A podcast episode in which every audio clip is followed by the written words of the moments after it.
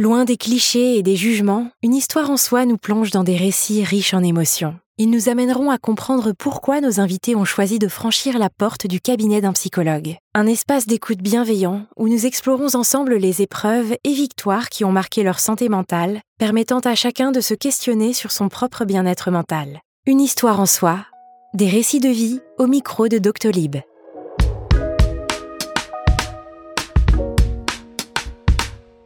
Si le travail permet socialisation et accomplissement, il peut aussi devenir une source de mal-être nourrie par la fatigue, le stress et la perte de sens. Ainsi, le burn-out, synonyme d'épuisement professionnel, est devenu un symptôme courant de notre époque. Dans cet épisode, Clémence, sportive de haut niveau, nous raconte l'épuisement physique et psychologique auquel elle a fait face. Nous explorerons les causes de son mal-être, mais aussi le chemin de la guérison, du retour au sens et de la quête de soi. Dans la seconde partie de cet épisode, Caroline Delannoy, psychologue clinicienne spécialisée en psychologie de la santé, du travail et neuropsychologie, nous apportera un éclairage et des conseils sur l'impact du travail sur la santé mentale.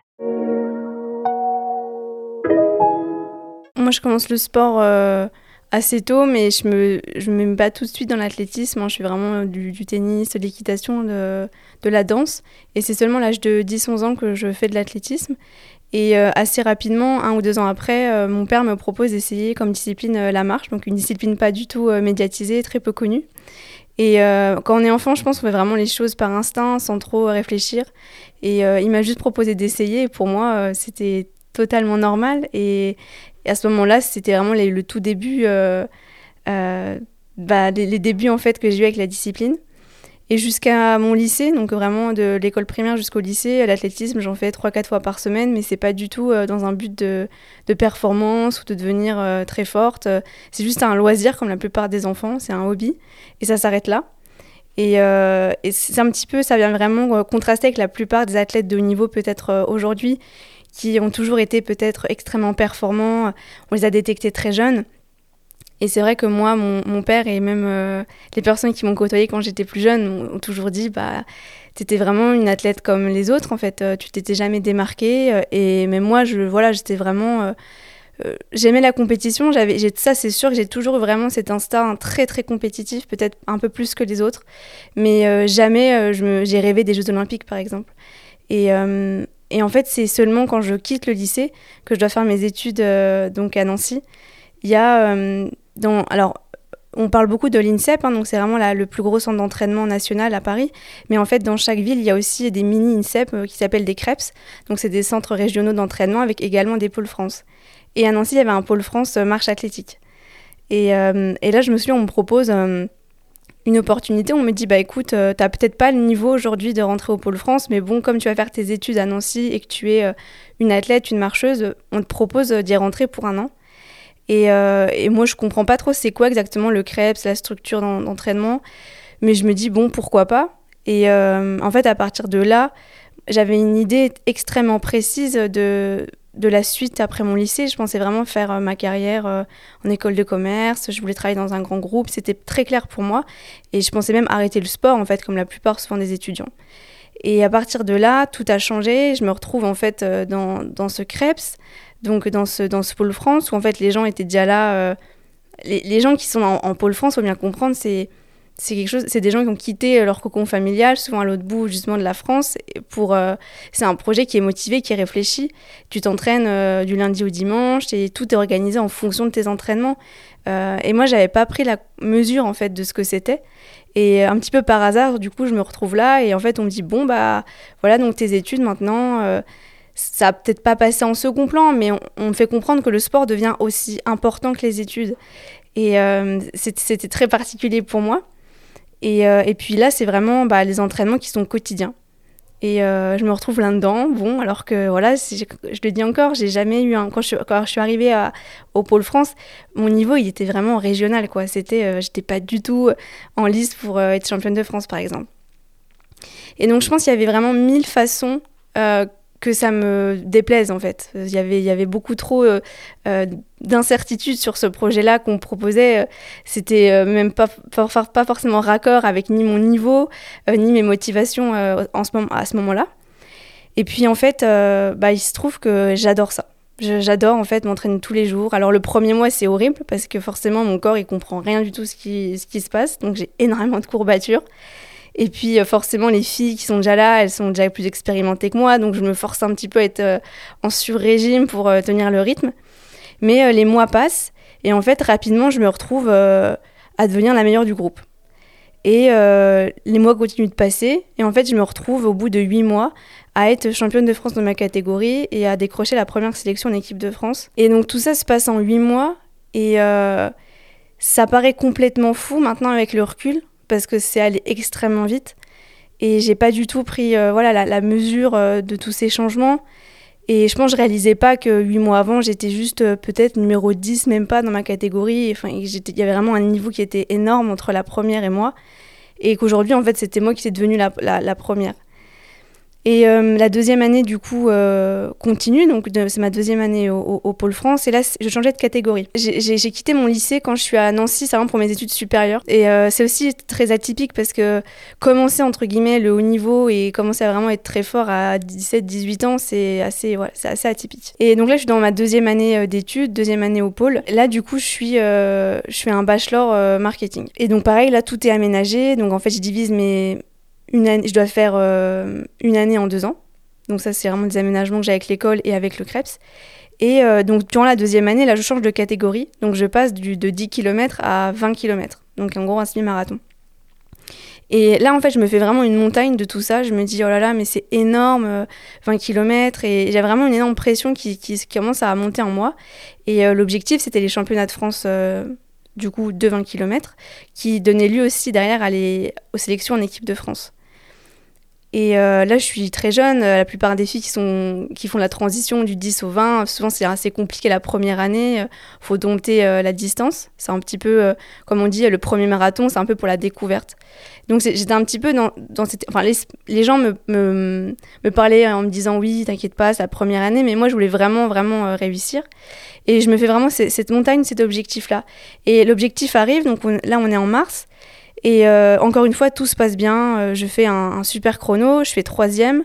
Mais là, je suis avec les seniors, je suis vraiment avec euh, des personnes beaucoup plus âgées que moi. Je fais troisième et je suis du coup sélectionnée pour la Coupe d'Europe derrière. Et en fait, à partir de là, ça a été vraiment bah, le point de départ donc du burn-out. en fait, souvent le burn-out, ce qui se passe, c'est que c'est un peu du jour au lendemain, on se retrouve dans un état complètement léthargique. Hein, c'est il y a sans doute des signes qu'on n'a pas vus avant, mais concrètement, comment nous on le vit, euh, bah, du jour au lendemain, tu deviens un légume. Et donc cette compétition arrive, elle se passe très bien. Et à partir du lendemain, là, tout change. Vraiment, à l'époque, à l'époque, j'étais persuadée que tout allait bien dans ma vie. Et je pensais vraiment que les gens qui allaient voir euh, les psys, c'était forcément des personnes euh, folles. Vraiment, j'étais vraiment dans cette optique que jamais de ma vie, j'aurais besoin d'aller voir un psy. Et j'étais persuadée que euh, j'avais hyper confiance en moi, que j'avais aucun problème. Euh, euh, vraiment, je pensais que j'avais pas de problème en fait. Compliqué, c'est que le recul, je vois tout tout, tout, tout ce qui n'allait pas et toutes les failles, tout ce que j'ai dû bosser derrière. Mais vraiment, à cette période-là, j'étais jeune, j'ai eu mon burn-out à 19 ans. Donc forcément, le recul, on l'a beaucoup moins et on se rend pas trop compte des choses. Mais euh, non, j'étais vraiment persuadée que tout allait bien. Et donc, euh, le championnat de France se passe et euh, souvent, forcément, après un effort assez long, comme ceux qui font du marathon, ils, connaissent ce sentiment-là, on a des courbatures, il y a une semaine qui est un peu compliquée. Et donc je suis dans cette phase-là où bah, mon corps est un peu fatigué. Et puis, en fait, les semaines passent, les semaines passent, et euh, il y a toujours cet état-là qui demeure. Et euh, moi, je comprends pas trop, c'est pas, pas vraiment normal que je sente autant cette fatigue. Et en même temps, j'ai pas vraiment. Les courbatures sont passées, physiquement, la, la, fatigue vraiment musculaire est passée, mais j'arrive, je peux plus m'entraîner. Alors, euh, vraiment, quand je. Quand, par exemple, je dois faire, je sais pas, une petite sortie de 10 km, j'ai vraiment. Physiquement, ce qui se passe, c'est que j'ai l'impression que je, dois porter trois fois mon corps. C'était vraiment la sensation là, c'était que vraiment je ne pouvais plus avoir aucune aisance, même sur des allures très très lentes. Tout était, euh, mais vraiment à un point, euh, mais d'une fatigue extrême. Quoi. Je, j'arrivais plus du tout à m'entraîner, donc forcément il n'y avait plus de plaisir non plus. Bah moi je comprends Vraiment, je comprends pas. Franchement, je comprends vraiment pas. Du début jusqu'au diagnostic, euh, jusqu'à où je passe le pas de la porte d'un psychologue, je suis persuadée qu'il y a un problème physique. Et donc, les semaines passent et euh, en fait, plus, ça plus les semaines avançaient, moi je me sentais bien en fait. Et il y avait d'autres choses qui n'allaient pas après dans ma vie. Après, donc il y a eu vraiment. Donc là, c'était au début, c'était simplement au niveau vraiment euh, de l'entraînement, je pouvais plus. Et après, c'était même au réveil, en fait, j'étais épuisée euh, constamment. C'est-à-dire que je me levais et à 11h, en fait, euh, je pouvais plus tenir. Quoi. J'étais, il fallait que je dorme, il fallait que je me remette au lit. Et après, il y a eu une perte d'appétit. Je, je ressentais plus du tout, en fait, la sensation de satiété. Et après, il y a eu toute la spirale un peu plus mentale où bah moi je comprenais pas ce qui m'arrivait, j'ai l'impression que personne me comprenait, je me sentais seule, je me sentais vide.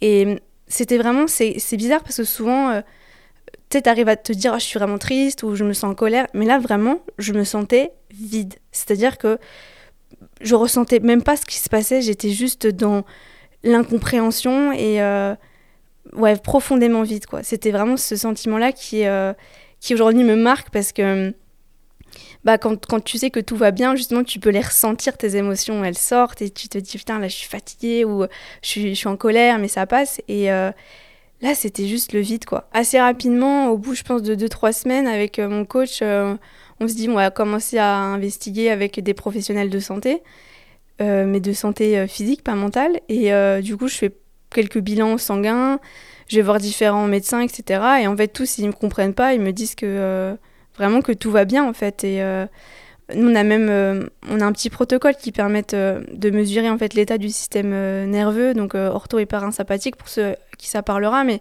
vraiment pour mesurer la, fatigue au niveau interne, on va dire, du corps. Et en fait, tout allait bien. On comprenait pas trop, on comprenait pas trop en fait d'où ça venait cette fatigue-là. Tous les marqueurs étaient ok. Et, et, en fait, ça a duré pendant trois mois. Pendant trois mois, euh, on est persuadé qu'il y a un problème physique, mais on ne comprend pas lequel. Et, euh, ces trois mois vraiment, euh, franchement, d'enfer, parce que moi, là, je, me mets à pleurer quasiment tout le temps. durant ces trois mois, il y a la Coupe d'Europe, parce que je m'étais qualifiée du coup suite aux 20 km. Et en fait, je pense que ça marquera à jamais ce qui s'est passé à la Coupe d'Europe, parce que je savais que bah, j'allais pas bien. Ça, c'était clair, hein, je pouvais plus m'entraîner. Et mon coach me disait non, mais ça se trouve, euh, avec le maillot d'équipe de France, tu vas avoir un électrochoc, tu vas, ça va, il va y avoir un truc et tu vas te sentir mieux. Euh. Puis moi, j'avais, j'avais, j'étais jeune, tu vois, j'avais 19 ans. J'avais pas envie de, me dire, bah non, j'annule la Coupe d'Europe euh, parce que j'ai pas trop pu m'entraîner. Et en fait, je vais là-bas et psycho je pense que c'était vraiment ton corps des fois il sait quoi quand quelque chose va pas et puis j'ai psychosomatisé pas mal de choses et même à l'échauffement chose que j'ai jamais eu euh, en fait je suis prise mais vraiment de crampes dans tout le ventre comme des énormes euh, points de côté. Et je ne peux même je même pas je peux même pas m'échauffer en fait. Je peux pas du tout du tout m'échauffer. Et j'ai jamais eu ça de toute ma carrière. Vraiment je suis paralysée en fait. Je peux pas m'échauffer. Donc euh, je sais que je, commence à me cacher pour pas que les coachs me voient. Et le départ euh, est donné. Et en fait je me retrouve tout de suite dernière. Et en fait mon allure était plus lente que mes kilomètres que je fais habituellement en récupération quoi. C'était vraiment une lenteur extrême. Et j'avais vraiment l'impression que je donnais tout, que je donnais tout quoi. Mais j'étais sur des allures, ouais, je peux pas dire autrement, vraiment de, récupération. Et, et, au bout de même pas 6 km, j'abandonne. Et, vraiment, je vis ça. Euh, c'est vraiment la double peine pour moi, en fait. Parce que je savais que j'allais pas bien. J'ai le maillot de l'équipe de France et je suis contrainte d'abandonner. Et euh, ça a été euh, ouais, hyper violent pour moi, ça, cette épreuve-là. Mes parents étaient venus en plus. ils savaient que j'allais pas trop bien, mais en fait, je parlais pas trop.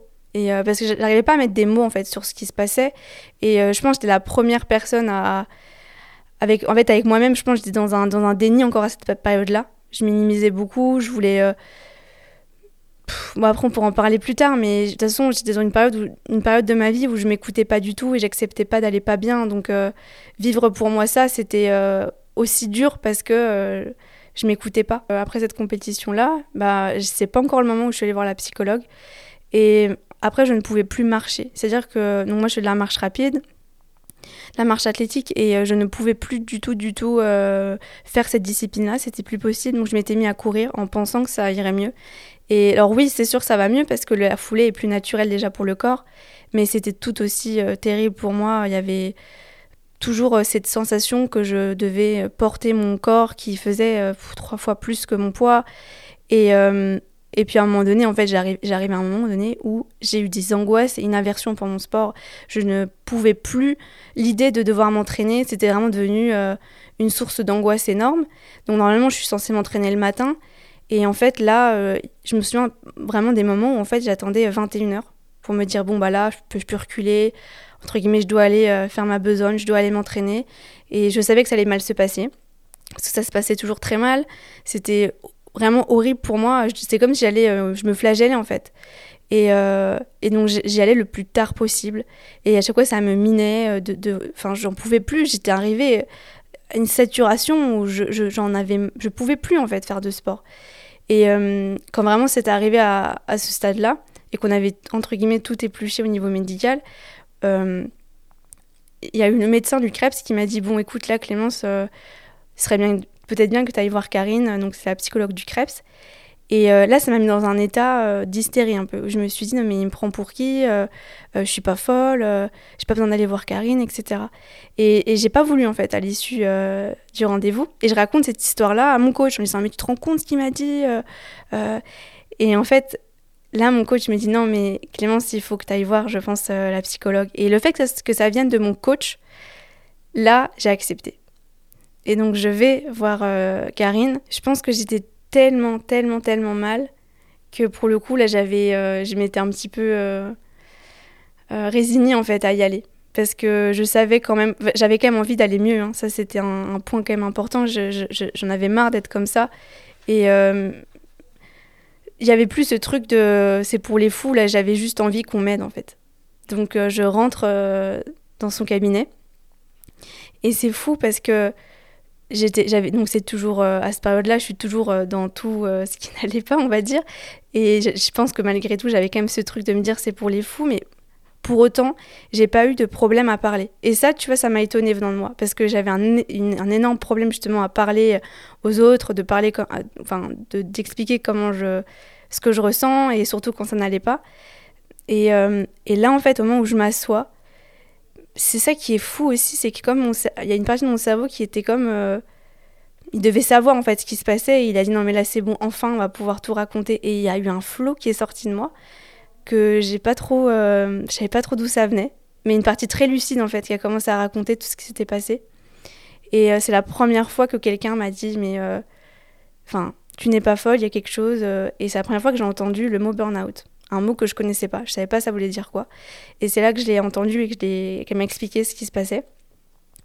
Et euh, c'était vraiment, je pense, la première étape de la thérapie. Thérapie, c'est très long, mais juste en fait, euh, que quelqu'un te dise oui, c'est ok et oui, tu as quelque chose, ça m'a enlevé un énorme poids. La première chose qu'elle me dit, à l'issue de la première séance, elle me dit mais là, de toute façon, tu arrêtes le sport. C'était clair et net. Elle me dit euh, entre guillemets le traitement, hein, si on peut appeler ça comme ça, c'est tu arrêtes le sport. Tu te, tu te barres en gros du crêpe, tu rentres chez tes parents et tu ne n'entends plus parler de sport pendant au moins deux mois. Et ça, mais je te jure, alors que pourtant, tu vois, Dieu sait que j'aimais vraiment mon sport, mais à cette période-là, j'avais, je crois que j'avais juste envie en fait que quelqu'un me dise arrête le sport. Parce que ce que j'ai pas précisé, c'est que durant ces trois mois, on a essayé de faire du repos. Mon coach, il m'a donné des fois trois jours, une semaine de repos. Et en fait, ça ne revenait jamais. Et ça aussi, c'était hyper frustrant parce que quand c'est une vraie fatigue qui est musculaire, physique, effectivement, le repos permet de récupérer.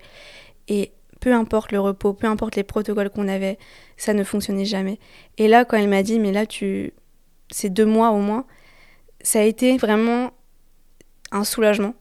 Et, euh, et puis, c'est vraiment se sentir comprise, chose que j'avais pas du tout euh, eu en fait et ressenti euh, durant les, trois mois là. Et, donc, du coup, je pars et elle me dit, mais on va même, on va même pas faire de séance. Juste, tu rentres chez toi et tu, tu fais autre chose, quoi.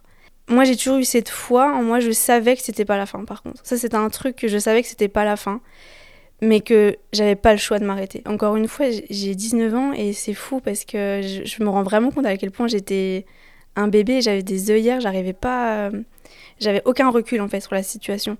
Et euh, en fait, je réalisais pas à cette période-là que la thérapie allait durer très longtemps et je réalisais pas que euh, il y avait des je savais du coup qu'il y avait des problèmes sans doute qui étaient liés à mon comportement mais je pense que j'étais très loin d'imaginer euh, tout ce que j'allais après travailler et mettre le doigt sur certaines choses et, euh, parce qu'il y avait beaucoup de déni en fait justement depuis des années. Et le burn-out, ça a été vraiment un cataclysme pour me dire mais réveille-toi, t'as passé ta vie à avoir des comportements qui étaient mauvais et tu as, vécu des choses aussi qui n'étaient pas forcément euh, anodines et tu dois à un moment donné les affronter. En fait, j'ai mis sous le tapis trop de choses, je pense.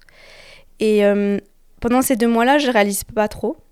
Et c'est à mon retour vraiment euh, au Krebs où bah, là, je commence vraiment la, les, sessions et petit à petit, on va explorer différentes thématiques. J'ai vraiment eu des, des, épisodes pas du tout, du tout cool au lycée. Euh, j'ai eu, pas mal de harcèlement et euh, j'ai aussi eu un autre événement vraiment euh, marquant et assez traumatisant. Et en fait, tout ça, ça a mené que quand je suis arrivée à, l'Institut du sport, le sport c'était pour moi une revanche. Je me suis dit, ah bah ok, ça, maintenant je le dis avec le recul et avec l'analyse que, j'en ai tirée avec la psychologue. Mais en fait, j'avais aucune confiance en moi. J'étais persuadée que j'avais une confiance en moi. Mais en fait, j'en avais aucune et euh, j'avais euh, pas du tout d'amour propre. Et quand le sport est arrivé, c'était la parfaite carapace et la parfaite excuse, en fait, pour, euh, bah, pour me créer une pseudo-confiance. Et je m'étais dit, bah super, enfin je peux devenir quelqu'un, enfin c'est ma revanche, enfin je peux exister. Et enfin les gens vont me respecter. Et c'était vraiment. j'ai vraiment pris le sport comme un sauveur. Sauf qu'en fait c'était un château de cartes et les fondations étaient pas du tout solides. Euh, et, c'est pour ça que j'avais vraiment ce rôle de me dire, ok, là, je me sens forte. Et je, ouais, je pensais vraiment que j'étais forte grâce au sport et je pensais que j'avais vraiment ce, ce, bouclier qui me protégeait. Et, euh, et puis en fait, euh, j'étais tout, tout aussi fragile. C'est ce que j'avais voulu mettre une armure par-dessus moi, et puis à un moment donné, l'armure, euh, elle commence à s'user, et puis de nouveau, tu te retrouves face à ce que tu n'as pas voulu euh, affronter. Mais profondément, c'était un énorme manque de, de, confiance en moi et d'amour propre. Je pense que, en fait, je réalise que j'ai une énorme sensibilité, que j'ai une grosse vulnérabilité que j'avais vraiment vue comme une faiblesse et encore une fois, parce que je pensais que dans le sport, euh, c'était euh, la planète super-héros et que euh, tu ne pouvais pas en fait te servir de tes émotions et que tu devais juste endosser ce rôle de, du combattant, on va dire. Et là, en fait, je réalise que bah non, faut que j'accueille ces émotions-là qui ont été trop longtemps bloquées et que je savais pas exprimer ni accueillir. Et je pouvais pas en parler ni les partager. Donc petit à petit, ça a été bah, de donner de la place, en fait. Et quand tu donnes de la place à tes émotions, quelque part, tu donnes de la place à, la vie en fait, parce que tout part euh, finalement de ces émotions. Donc ça a été un gros, gros, gros travail. Euh, ouais, je pense sur le, gros dossier, c'était euh, les émotions et savoir, ouais, les identifier et, les comprendre. Et et ça, c'est vrai qu'on nous apprend pas ça à l'école. je pense que beaucoup ont des problèmes avec les émotions, mais c'était ouais, c'était quelque chose d'assez important chez moi cette période-là. Dans ma relation aux autres, j'ai toujours eu des réflexions mais tu parais super froide, tu parais vraiment pas du tout euh, accueillante. Et tu vois, aujourd'hui, je suis une personne complètement différente parce que je suis super souriante. Les gens, ils vont, ils vont donner, ils vont dire Ah, ouais, tu parais super euh, chaleureuse. Mais à l'époque, les gens me disaient vraiment, le premier mot, ils disaient Mais tu sais que sans te connaître, on paraissait, tu paraissais vraiment. Enfin, pas du tout avenante. Mais ça, c'était en fait, c'était vraiment un masque que je m'étais mis parce que même moi, comme je savais, je savais pas comment faire avec tout ça, je savais pas. Donc en fait, j'étais complètement, euh, je, je, je ouais, j'avais vraiment mis, euh, j'avais construit des murs en fait et, je partageais rien. Donc je pense que ça a changé aussi ma relation aux autres euh, parce que le fait de bah, d'oser en fait exprimer quand ça va pas ou quand ça va bien et puis c'est surtout du coup je je pars, j'ai réussi à arrêter de partir dans des extrêmes. Euh, tu vois, comme je te disais, un, une petite chose qui était. Euh, bah, un petit peu. Tu peux être contrarié quand tu as une mauvaise nouvelle ou quand tu réussis, réussis pas quelque chose que tu voulais faire. Donc, dans mon cas, c'était par exemple les entraînements. Bah, je pouvais enfin euh, avoir une, relation, oui, une relation même avec moi-même, mais avoir une réaction qui était modérée. Et ça, pour moi, ça a été hyper agréable parce que forcément, c'est jamais agréable quand tu te mets à pleurer et à t'auto-flageller pour un truc en plus qui est sur le papier insignifiant.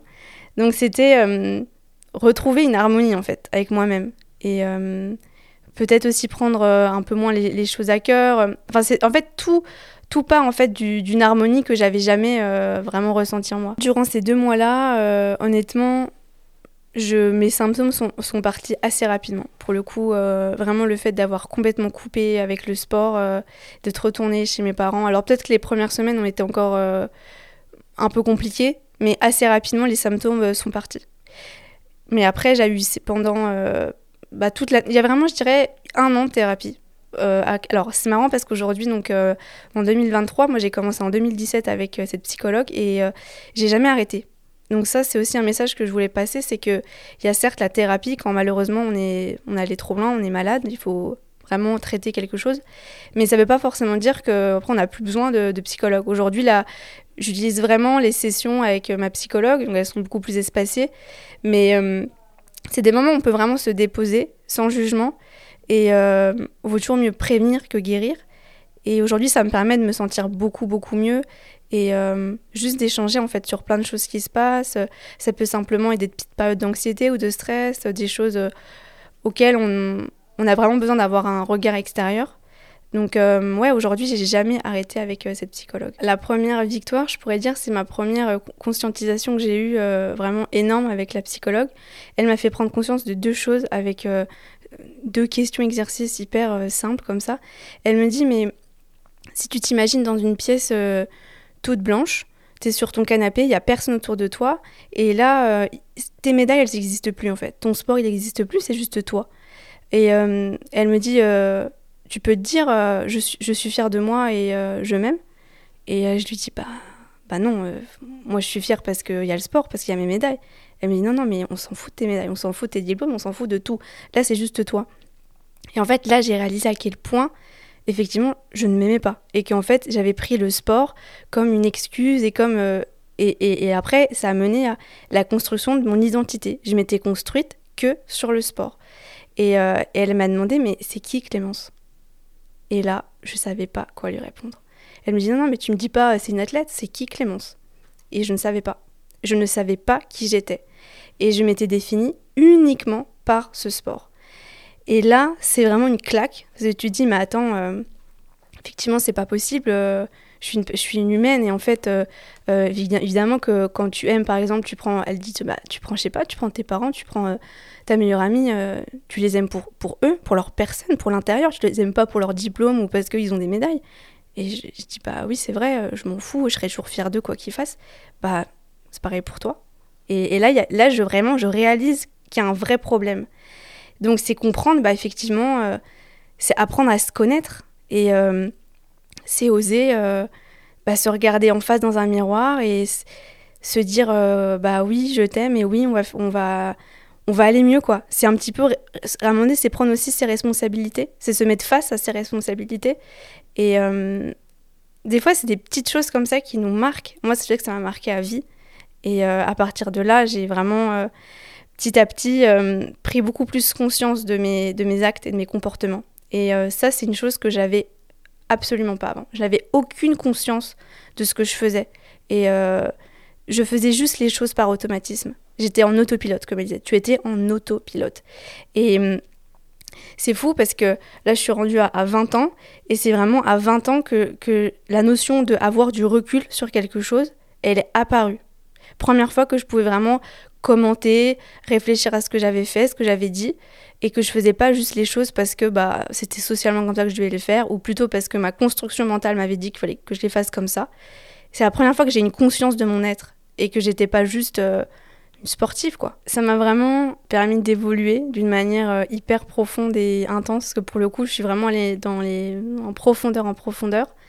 Et euh, j'ai vraiment ouvert une porte sur plein d'autres portes. Vraiment, quand tu ouvres cette porte, on va dire, de la thérapie, tu vas vraiment te transformer mais pour devenir euh, une personne tout autre, mais pour le mieux.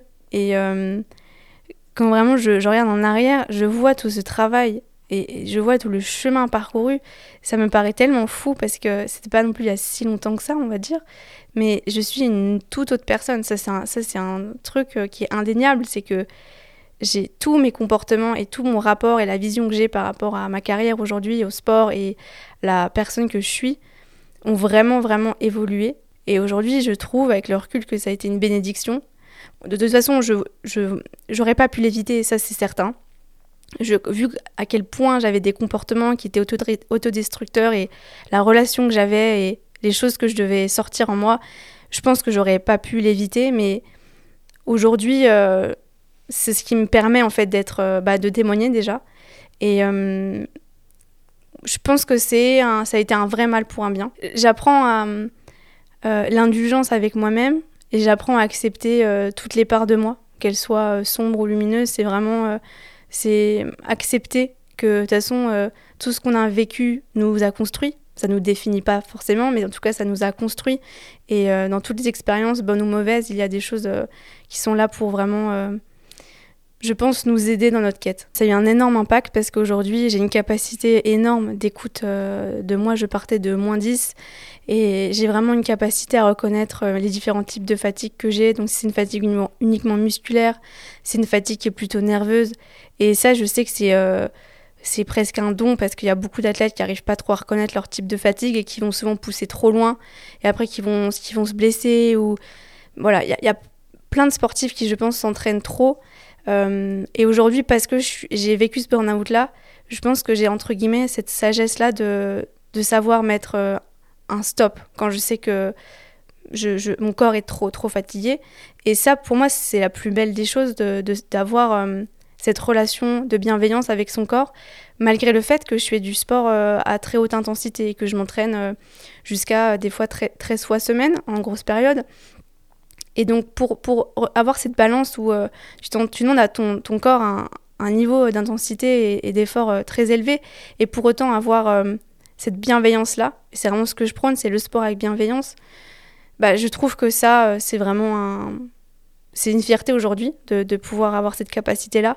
Et puis, euh, c'est toute la résilience en fait que, j'ai tirée et euh, aussi le fait que j'ai compris que bah, ces émotions, ça peut être notre plus grande force, que euh, sa sensibilité, la vulnérabilité peuvent aussi vraiment nous aider à, faire de, très grandes choses. Et puis, je, je fais plus les choses par, euh, dans la lutte, et dans la contrainte et par le devoir. Je fais vraiment les choses parce que j'ai envie de les faire, par plaisir.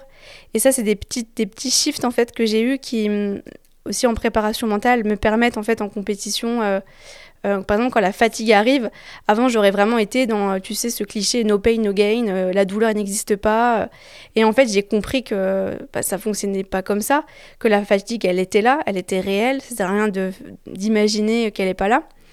Et en fait, d'envoyer à son cerveau plutôt euh, de, de, le mettre dans une disposition où tu lui dis bah oui, je t'entends, la fatigue est là. Je ne vais pas être dans le déni à vouloir me dire je suis plus fort que tout. Non. Par contre, qu'est-ce que moi je peux mettre en place pour quand je suis extrêmement fatiguée euh, dans ma compétition, pour continuer à être relâchée? Souvent, quand tu te dis euh, non mais moi je suis en lutte, lutte, lutte, la douleur n'existe pas, tu vas te crisper. Moi, je suis dans une discipline en plus qui est très technique et si je me crispe, euh, ma technique peut se dégrader, je peux avoir des problèmes de jugement et de disqualification, et tu es beaucoup moins efficient, tu vas moins vite. Donc, si quand la, fatigue est là et t'envoies un message qui est positif au cerveau, une information vraiment plus que tu as répété en, préparation mentale, bah, il va être. la, situation, il va la connaître parce que tu l'auras travaillé avant, ça sera pas une inconnue pour lui. Il saura comment réagir. Et tu, tu lui envoies juste, en fait, euh, tu vas lui parler comme un enfant, hein, c'est tout bête, hein, le cerveau, il a besoin de ça. Tu, tu lui dis non mais c'est ok, c'est ok, tu te relâches, respiration, respiration. Et là tu vas te focaliser sur des choses euh, beaucoup plus positives où tu as encore le contrôle dessus. Tu as le contrôle encore sur ta respiration, tu as le contrôle sur le relâchement de tes épaules. Donc ça, tu peux, c'est vraiment des choses que tu peux mettre en place qui vont aider. Et euh, c'est vraiment mettre en fait, euh, quand le physique bah, est vraiment en souffrance, ton mental peut vraiment t'aider. Mais ça, c'est un vrai entraînement. Hein. On parle d'entraînement physique, mais il y a vraiment l'entraînement mental. C'est entraîner son cerveau à. Euh, c'est vraiment le programmer pour que quand euh, tu ressentes euh, ouais, des, des, des, difficultés, bah, tu, tu, peux en tout cas reprendre entre guillemets euh, le contrôle, mais encore une fois dans la bienveillance. 2022 au championnat d'Europe, euh, championnat d'Europe à Munich, je finis sixième et je bats le record de France euh, sur la ligne. Ça faisait 22 ans qu'il tenait et je pense que ça faisait vraiment très longtemps que j'avais pas ressenti autant de fierté. C'était aussi une notion que j'ai beaucoup travaillé suite au burn-out parce que j'étais jamais fière de moi. Peu importe ce que je faisais, j'étais jamais fière. Et ça, ça a été quelque chose de très long à acquérir pour le coup, cette sensation de fierté. Et hum, pour tout ce que j'ai mis en place le jour J durant la course, là je vais pas parler d'entraînement physique, mais comment j'étais vraiment dans, dans mentalement, vraiment le mindset dans lequel je me suis retrouvée, les choix que j'ai faits et toute la prépa que j'ai fait mentale. Là c'était vraiment la course où j'ai vu en fait euh, le jump et c'était ma première course où, où j'ai vraiment atteint, euh, on va dire, le très très haut niveau mondial. Euh, Et ça, je pense que c'était la, course qui a marqué le tournant et peut-être qui a clôturé la page entre, euh, on va dire, la jeune fille que j'étais et qui était encore en construction sur beaucoup de choses, même si je suis en construction, ça a vraiment été le début après de ma carrière, on va dire, euh, avec les plus grands. À ce burn-out, c'est vrai que je pourrais même dire que ma carrière, euh, elle a pris un tournant, mais positif. Alors c'est sûr, ça prend du temps, parce que voilà, on parle de santé mentale, c'est pas en six mois, mais c'est vraiment... Ça m'a permis aujourd'hui, je pense, hein, d'être... Vous me retrouve aux, Jeux Olympiques en août prochain et je pense sincèrement que le burn-out a contribué à ça. Je pense qu'il ne faut pas attendre euh, que ça soit trop tard ou euh, les, moindres, euh, les moindres signes ou... Je pense qu'il faut oser en parler. Alors au début, c'est pas forcément tout de suite un psychologue, mais c'est juste en fait en parler autour de, autour de soi, chose que j'ai pas fait, j'ai pas su verbaliser. Et des fois, on n'a pas les armes. tu vois, avec des si, on peut tout refaire. Et à l'époque, j'avais juste pas les outils ni la maturité pour le faire. Mais ça, c'est aussi un discours qui, aujourd'hui, que je tiens bah, pour des personnes certes qui sont peut-être dans, qui seront, euh, je l'espère pas, mais qui, des personnes qui seront dans ce cas-là, mais c'est aussi pour l'entourage. Souvent, quand l'entourage peut avoir un, impact euh, presque plus grand, moi, ça a été mon coach qui m'a vraiment dit tu vas euh, chez la psychologue, j'y serais jamais allée de, mon plein gré. Donc, des fois, c'est aussi les parents, les amis qui, qui peuvent avoir ce rôle-là, un petit peu de, déclencheur. Et puis, quand on a cette, maturité, quand on arrive à avoir cette clairvoyance sur soi-même que quelque chose ne va pas, c'est effectivement euh, ne, surtout pas attendre, c'est euh, le plus tôt possible, c'est oser euh, franchir le pas et, prendre un rendez-vous avec un professionnel de santé. Alors moi, je, suis Caroline Delannoy, je suis psychologue clinicienne. je suis aussi spécialisée dans la psychologie de la santé, la neuropsychologie, la psychologie du travail, et je suis aussi formée au coaching professionnel et le coaching en organisation. Un grand merci euh, Clémence pour euh, ton témoignage. En fait, je l'ai vraiment, euh, j'ai vraiment été touchée de, de l'écouter et je trouve que tu as vraiment su mettre en mots d'une façon voilà très délicate et, euh, et, pudique aussi ce que tu as pu euh, vivre de bout en bout en fait dans euh, dans ton histoire. Et, je pense en fait que tes mots ce sont des vraies passerelles pour des personnes hein, qui pourraient s'identifier à ce que tu as pu vivre et où pourraient justement et eh bien nourrir les, les proches de, de, personnes qui pourraient être dans cette situation là le burn-out en fait est, est, est vraiment un état dans lequel on s'installe très progressivement, très euh, euh, dans, la, dans la durée, voire dans la longueur. Et euh, c'est, ça peut commencer en fait par des états en fait de, de, stress, en fait de stress aigu, puis répété, puis chronique, puis euh, qui donne lieu à une certaine fatigue, une fatigue chronique, euh, et qui de fil en aiguille en fait amène à la personne à se retrouver dans une situation de problème presque insoluble. C'est très connu dans le champ du travail, dans le domaine professionnel, mais en réalité ça s'applique aussi par exemple pour les proches aidants euh, dans le cas en fait où vous avez euh, des personnes qui euh, sont en soutien de leurs parents âgés par exemple ou, ou même des, des parents d'enfants ayant une maladie ou un trouble somatique. vous avez aussi donc on parle de burn-out parental et on parle aussi en fait de ce syndrome pour les étudiants dans leurs études. Et qui est heureusement aujourd'hui en fait de plus en plus suivi et, et, étudié en fait pour pouvoir accompagner euh, toutes ces, euh, toutes ces personnes-là. Et il y a vraiment cette notion euh, d'engrenage où peu à peu, en fait, moi j'ai vraiment l'image d'une sorte en fait de, de flot et de rivière en fait dans lesquels en fait vous entrez et où ben un pas après l'autre en fait vous vous en sortez pas. Le témoignage de, Clément, justement, le, fait de, sur ce thématique en fait des athlètes, parce qu'on pourrait penser que parce que c'est du sport, c'est une, c'est une passion, c'est quelque chose qu'on adore, en fait, il ne peut pas y avoir de stress ou d'épuisement ou de burn-out. Euh, et, euh, et, ça, vraiment, ça s'applique en fait aussi euh, pour les personnes qui travaillent. En fait, on pourrait croire que parce qu'on aime ce que l'on fait, parce que là, c'est aussi pour le cas de, de professionnels de santé, hein, parce qu'on pourrait avoir la, la, vocation, ou parce qu'on adore son enfant ou, ou ses parents, que ça ne pourrait pas arriver en fait. Et et ce qui est très très important dans ce que nous traduit aussi Clément, c'est que oui, ça peut arriver, même dans ces petits endroits-là. Et, et, ce qui vient souvent, c'est une sorte de sentiment aussi de honte de, ressentir en fait peu à peu eh bien moins de plaisir, moins d'intérêt, voire euh, du dégoût, du rejet, voire de la euh, colère euh, face à ce domaine, cet objet ou cette personne en fait qui est qui est devenu en fait finalement tout. Les, les, personnes vont être surtout alertées à ce niveau en fait à partir du moment où ça arrive dans le corps. Euh, et à ce moment-là, bah, la démarche, en fait, est d'aller voir le médecin généraliste et ou des spécialistes. Et si la personne n'a pas elle-même conscience du contexte euh, et ou de, tout ce que ça embarque émotionnellement, de cette, alors le burn-out, en fait, on le décrit par des multiples érosions. Euh, l'érosion émotionnelle où peu à peu la personne, en fait, eh bien, a de moins en moins de, de plaisir et d'affect, en fait, et se détache. L'érosion aussi cognitive, c'est-à-dire, en fait, donc, elle se sent de moins en moins concentré. En fait, euh, il y a de multiples erreurs, euh, euh, moins de flexibilité mentale, moins de mémorisation, d'où cette, cette sensation de, de manquer de recul, d'être moins efficace, moins puissant. et puis aussi, en fait, cet émoussement émotionnel ne, permet pas à la personne de se rendre compte qu'elle se détache aussi humainement des autres euh, et euh, relationnellement donc. Euh, donc effectivement, d'être, on, on, parle souvent en fait dans la d'être in the box, dans, cette boîte-là.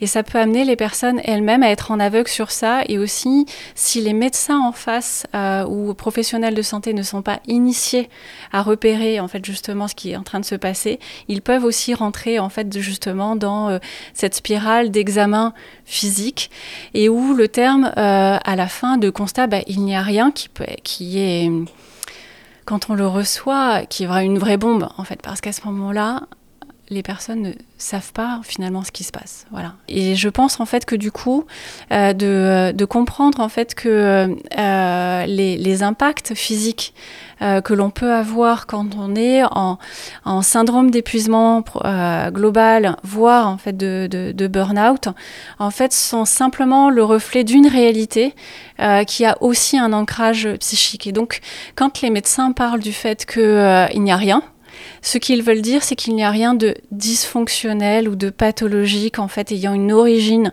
somatique propre en fait. Voilà. Déjà en fait il y a euh, y a quelque chose d'essentiel qui est fondamentalement euh, vrai, euh, c'est que en allant chez le psychologue en fait on va, on n'y va pas pour se plaindre et c'est pas le constat d'un échec. En fait, à ce moment-là, vous prenez une résolution extrêmement proactive qui est orientée solution. C'est une approche orientée solution. Euh, et euh, donc en fait, c'est vraiment votre coéquipier, votre coéquipière, euh, pour pouvoir eh bien, faire en sorte d'aller vers votre ambition. Et je pense que ça, c'est ça, c'est une, une, passerelle intéressante quand vous vous avez vous repérez chez, chez quelqu'un qui vous est cher que cette personne est dans un état d'épuisement.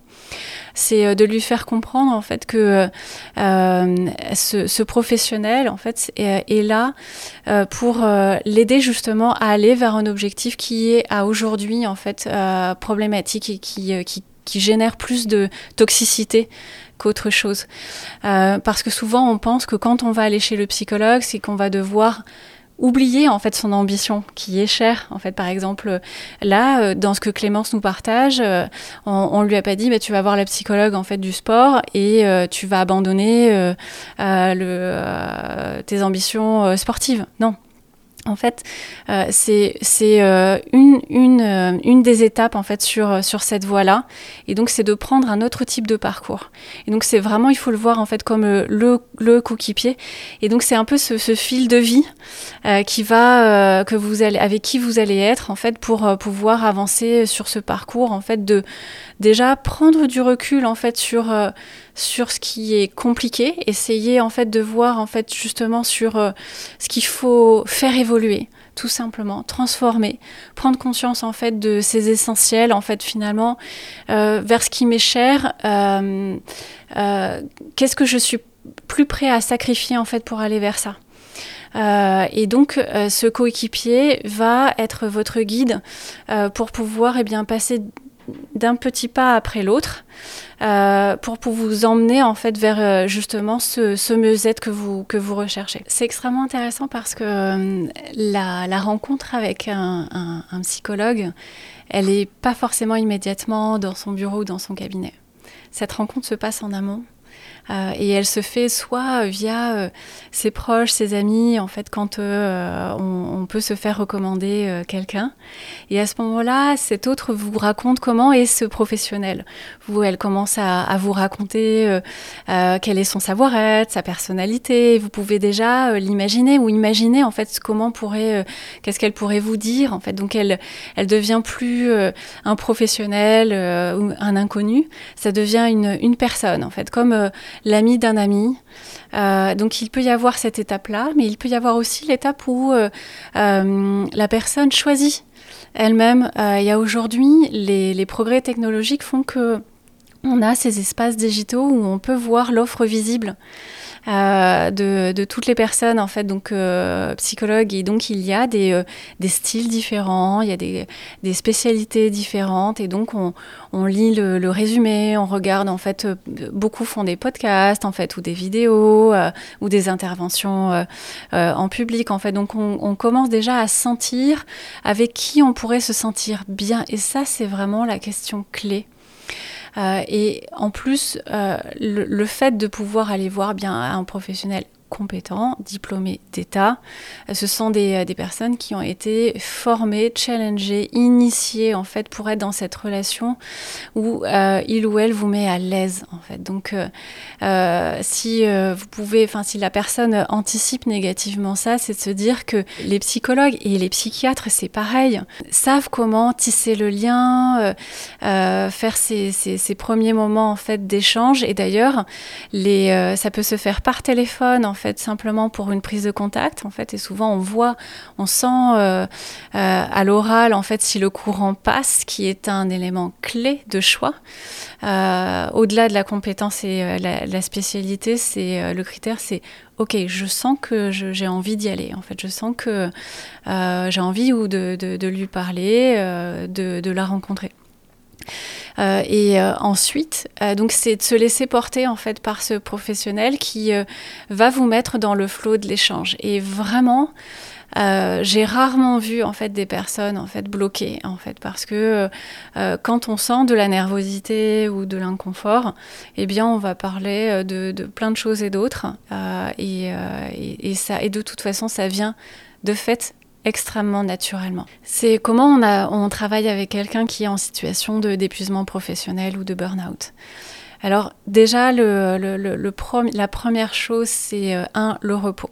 C'est euh, c'est ce break en fait. Et ça, c'est extrêmement fondamental. En fait, c'est ce qui permet en fait de eh bien de, de, prendre le recul parce qu'il faut le faire et de couper avec la situation. Ça, c'est extrêmement important de couper avec la situation parce que c'est une situation globale. Euh, qui est euh, toxique, hein, qui est euh, pathogène, en fait, qui nous rend mal. et donc, c'est de, sortir de là. Donc, forcément, ça va passer en fait donc par un arrêt et, et, aussi en fait de, un temps de, de repos prolongé. Et ça ne se fait pas en un jour, ça ne se fait pas en une semaine, ça se fait en fait en plus de temps que ça. Parce que là, pour le compte, en fait, quand on est arrivé à un état euh, d'épuisement et de burn-out, en fait, il faut tout le temps, en fait, dont notre corps et notre cerveau a besoin pour pouvoir reprendre un flot, en fait, de récupération. Et ça, ça se fait jour après jour, semaine après semaine. Et c'est pas une courbe de progression qui passe de 0 à 100. Ça, c'est extrêmement important.